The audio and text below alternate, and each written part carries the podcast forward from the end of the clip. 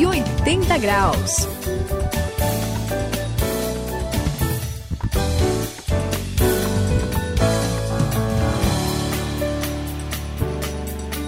Eu sou o André aqui no 180 graus. Esta é a virada da sua vida e quem quer fazer a virada de 180 graus precisa ter a oração como uma das coisas mais importantes da vida. A Suzy já falou até como a gente não consegue ficar sem respirar. Eu acho que também não dá para ficar sem orar.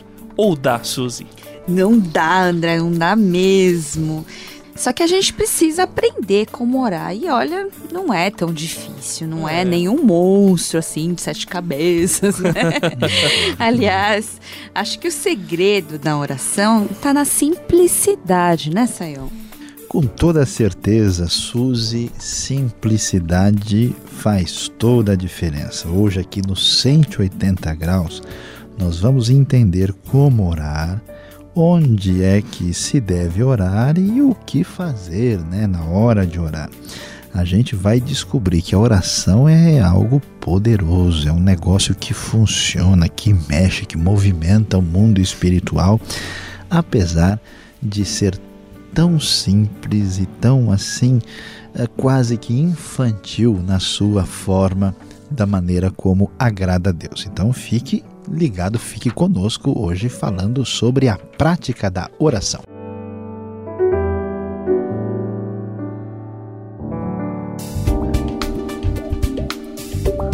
Tome a direção certa e transforme a sua vida. Faça uma virada de 180 graus. Hoje vamos falar sobre a prática da oração.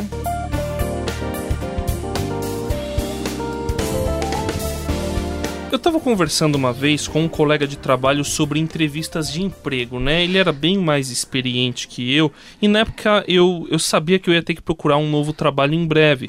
Aí o que, que eu fiz? Eu fui conversar com ele, né? E uma das coisas, Saiam, que eu não esqueço que ele falou e que a gente conversou é que eu pedi um roteiro para fazer o currículo e me dar bem na entrevista. Depois que ele me falou um monte de coisas, ele disse para eu não ser artificial e nem querer mostrar algo que eu não sou.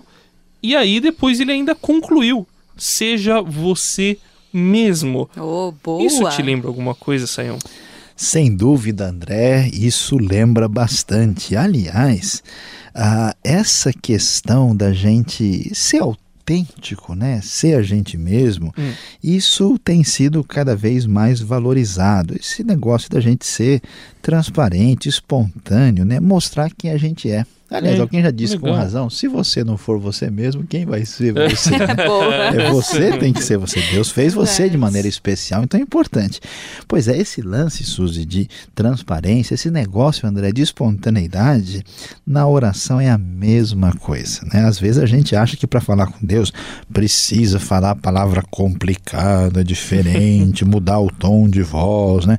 Falar assim, impostado, dar uma de locutor de rádio. Assim, né? Não, calma que a gente tem alguns aqui. Opa, Se você opa, quiser, opa, a gente né? chama eles. Mas a, a, realidade é que na oração a gente está conversando com o nosso Pai, aquele que nos criou, que conhece tudo que está lá na última gaveta do último armário do nosso coração, uhum. né? Mais profundo do nosso ser. Então, não dá para a gente querer dar uma disfarçada e ser alguma coisa diferente. A gente tem que ser a gente mesmo. Na oração é necessário ser genuíno e mostrar esse coração sincero que busca Deus e falar igual a criança. Esses dias eu estava vendo uma criança orar antes de comer, muito legal. Ah. Falou assim: Papai do céu, muito obrigado pelo alimento, pela comida, menos pela cenoura, que você sabe que eu não gosto. Então eu achei muito legal. Muito legal né? Então, quer dizer, aquilo que é verdade mesmo é muito bonito, é muito especial. Não é, Suzy? O que, que você é acha? É verdade. Realmente, eu acho que o que vale mesmo é o nosso coração diante de Deus, né? Deus, é. na verdade, a gente falou, Deus sabe de tudo, né? E, é mesmo. Mas olha, eu queria falar de um outro aspecto aí, uma outra coisa. Então, eu lembrei agora de Mateus 6,6. Até vou ler para vocês. Opa, olha então só. Vamos dar uma olhadinha aí. Lá. Aí é legal. Ele fala assim: Mas quando você orar, vai para o seu quarto Feche a porta e ore a seu pai que está em secreto. Então, seu pai que vê em secreto o recompensará. Uhum. Olha só, eu adoro orar no meu quarto. Aliás, é um, é um momento, é o um lugar onde eu passo tempo, eu gosto de passar tempo com Deus ali. Mas aqui, esse quarto, né, não significa exatamente que só se pode orar no quarto, né? Uhum. Que, por exemplo, é um lugar sagrado, não é verdade, Saião? Explica um pouquinho aí sobre o lugar, horário. Não dizem aí que sobre é, que tem que ser de manhã, não tem uma coisa assim? Olha, é, tem razão, Suzy, a gente precisa prestar atenção nessa realidade. Né? Na prática da oração, Uh, muita gente, até porque acho que a maioria das religiões do mundo tem esse negócio, né, André, de, de escolher um lugar sagrado, específico, onde a pessoa entra. Né? Então tem lá, olha, eu vou fazer oração perto do altar, né? Eu vou fazer oração naquele templo. Mais né? poderoso. É, numa capela específica ou numa espécie de igreja. Uhum. A ideia que o pessoal tem é que Deus, assim, parece uma espécie de, de rádio FM, né? Que pega bem nos lugares, no outro tá falhando. Você tem que né? estar tá perto da antena, né? É, tá perto da antena. Então parece que tem um lugar assim, mas Jesus vem mudar isso. Sabe por quê? Porque antigamente o pessoal pensava muito em termos de presença de Deus ligada ao templo. O que, que o Novo Testamento vai mudar para a gente é dizer que agora Deus habita em nós, que nós temos acesso completo a Deus por meio de Jesus em qualquer lugar. Então, assim, acabou a antena fixa e está funcionando o sistema wireless. Né? Então a gente pode estar tá em contato em qualquer lugar. Então, nesse sentido, Suzy, o lugar pode ser legal porque ele lembra algumas coisas pra gente, ele tem a nossa história, ele tem uma afetividade pessoal, mas não que o lugar seja sagrado. E você tem razão, o negócio de entrar no quarto secreto não é porque o quarto secreto tem Deus ali debaixo da cama, né, dando energia para pegar mais forte. Não, não é isso. O que Deus está querendo dizer é que a oração ali ela é feita de maneira genuína, verdadeira. Porque quando a gente ora perto dos outros, vamos, é falar, vamos, vamos falar, a verdade aqui, a oração é. sai toda fabricada. Ah, é verdade. Com certeza. Ah, a gente fala a palavra bonita porque o outro está escutando. A gente verdade. fica preocupado de errar o português porque a pessoa vai criticar. A gente fica fazendo oração para os outros escutarem. Hum. Mas quando a oração, ah, quando o negócio está doendo, você está sozinho, você está triste, tem algum problema e você chega no seu quarto, você chora, você, você rola, né? você Deus desculpa, eu aprontei, Deus me ajuda aqui. Então, o que importa é essa sinceridade, essa transparência, essa verdade que surge na oração sincera.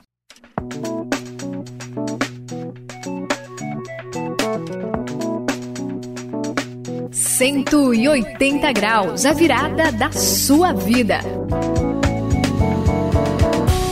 Vocês estão falando aí sobre oração e eu lembrei de uma experiência que eu tive com uma música. Eu saía muito cedo de casa e teve uma música que marcou muito, né? Porque antes de sair de casa a gente, eu e minha mãe orávamos e a música é do João Alexandre, se chama Canção da Alvorada. Ele fala sobre que ele está orando bem de madrugada, no final da madrugada, começo da manhã, bem de manhãzinha que a gente uhum. fala, né? E aí tem uma parte da música que aí ela me pegou muito forte, que foi é, é aqui de joelhos eu estou contemplando a última estrela, cantando a canção da alvorada, para te fazer feliz, para te encontrar, para te reconhecer, para te adorar, para ver no sol que nada sou sem tua luz e para saber que nada sou sem ti, Jesus. Eu lembro de eu estar tá ajoelhado. Muito bonito, hein? Muito, muito. E, ajoelhado, Saião. Eu, eu não sei. Parece que eu saí de órbita. Parece que eu saí da. Saí da terra, não sei. Eu terminou a música, eu terminei de orar, né? De agradecer a Deus, de passar aquele momento com Deus, abri o olho e parece que eu tinha voltado de algum lugar. Foi, foi muito interessante, foi muito importante para mim aquilo. Acho que às vezes quando a gente ora, a gente tem algumas experiências assim bem é, importantes e muito marcantes na nossa vida e principalmente aí acho que amanhã parece que não tem algo especial na, nesse elemento da oração. Bom, André, vamos vamos pensar um pouquinho aqui. Olha, uh, existe aí experiência muito maravilhosa de oração de madrugada, de manhã, de tarde. E à noite, mas não tem assim um horário, entendeu? Fechado para orar. O problema é que muitas pessoas querem fazer da oração uma espécie de caixinha quadradinha onde as coisas se encaixam. E não é bem assim. Eu me lembro, por exemplo, uma das experiências de oração assim, mais fortes que eu tive na vida é um negócio completamente maluco, né? Como eu assim? estava uh, às duas e meia, três horas da tarde, dentro de um ônibus lotado, pior lugar e pior horário possível, no meio do calor. E de repente eu comecei a ver aquelas pessoas, olhar, ver como é que eles tinham um olhar vazio, né, sem destino, sem orientação, e senti uma né, misericórdia, uma coisa forte, que nem parecia que era eu. Aquilo tomou conta do meu coração. Eu comecei até querer chorar e orar por aquelas pessoas. E às vezes eu tentei orar, fiz tudo direitinho, levantei de manhã, né, fiquei de joelho, com todo o e a oração. O negócio não, como diz o pessoal, não rola, né? Não, rola. não acontece. Então não existe isso, né? Nem investimentos assim, né? Olha, tem gente que, né, de pijama, aí tranquilo, deitado, às vezes quase debaixo da cama, né? Faz oração que agrada a Deus. E aí, Suzy, o que, que você acha dessa Olha... história toda?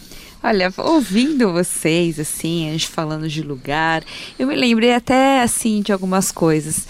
É, eu lembro que o pessoal falava assim, lugares inusitados, né? Por exemplo, a gente falou de quarto, mas quarto é um lugar gostoso de orar, Legal, né? né? Agora, em shopping, em, sei lá, no meio da praça. Meio da praça.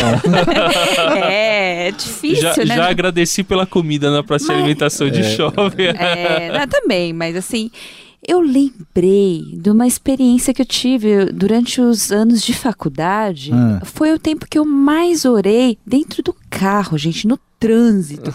Aquele trânsito só, pesado. Eu passava quase cinco horas por dia dentro do carro e foram os melhores momentos da minha vida até. De oração. De oração. Que legal, né? Hein? E até lembrei aqui é, de Atos 21, 5, quando os cristãos, eles, a caminho, assim, de, na terceira viagem de Paulo, né? Eles oraram, olha, sabe aonde? Onde? Na praia, na, na praia, praia, de Mileto. Mas é lugar de jogar bola. Pois é, é eles não jogaram bola. Estavam fazendo castelinho. E olha que legal, eles se ajoelharam no meio da praia e oraram. Saião, olha só que interessante. O que, que você fala aí pra interessante. gente? interessante. Olha, o que a gente descobre que forma de oração, né? Se é de joelho, se é deitado, né? Se é na barriga do peixe, é, Jonas, se escorregando né? como Jonas, né? Se o lugar, se é no shopping, se é no meio da rua, né? Se é em qualquer lugar, né? no meio do trânsito, no carro, nenhuma dessas coisas, o horário é fundamental. O importante é saber qual é a nossa motivação? Jesus criticou os religiosos do seu tempo porque eles faziam longas orações com interesses né, escusos e eles faziam para mostrar para os outros. Então, o que vale mesmo na prática da oração, que tem que ser uma realidade, deve ser uma realidade constante, é saber qual é, de fato, a nossa motivação. Mas quando terminou o nosso tempo ali, partimos e continuamos nossa viagem. Todos os discípulos, com suas mulheres e filhos, nos acompanharam até fora da cidade e ali na praia nos ajoelhamos e oramos. Atos capítulo 21, versículo 5. Aqui é o André, estamos encerrando 180 graus. É um prazer ter você com a gente falando a respeito da oração. Saiba que você pode orar a qualquer hora e em qualquer lugar. É, 180 graus. Vamos nos ajoelhar aqui e orar? em qualquer lugar, onde a gente puder, mas vamos nos encontrar com o nosso Deus, vamos nos relacionar, conversar com o nosso Deus. Vem, vem agora, em qualquer lugar, em qualquer momento. Vamos fazer uma oração. Hoje no 180 graus você acompanhou o estudo sobre oração. E hoje aqui eu me despeço, aqui quem fala é Luiz Saião, e eu gostaria que você pensasse profundamente sobre essa questão. Não importa a forma, não importa o horário, não importa os elementos externos, importa sim a situação do seu coração. E para encerrar, eu gostaria que, no lugar que você estivesse, não importa qual seja e quão complicada seja a situação, agora mesmo ore dentro da sua alma a Deus no fundo do coração.